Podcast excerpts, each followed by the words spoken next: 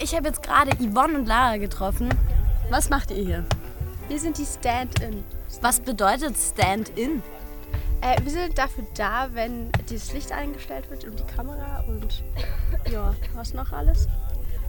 Ja, genau. Also praktisch, dass sie halt das vorbereiten, damit die Schauspielerinnen später quasi alles fertig haben und abfilmen. Auch um die Schauspieler zu entlasten. Aber wie seid ihr da eigentlich drauf gekommen? Also ich habe es bei Facebook gelesen und dachte mir so bei der Beschreibung, ja, blond, 1,62, ja, jo, passt. und habe dann einfach mal eine E-Mail geschrieben und ja, wurde ich genommen. Super, und jetzt schauen wir denen bei der Arbeit zu.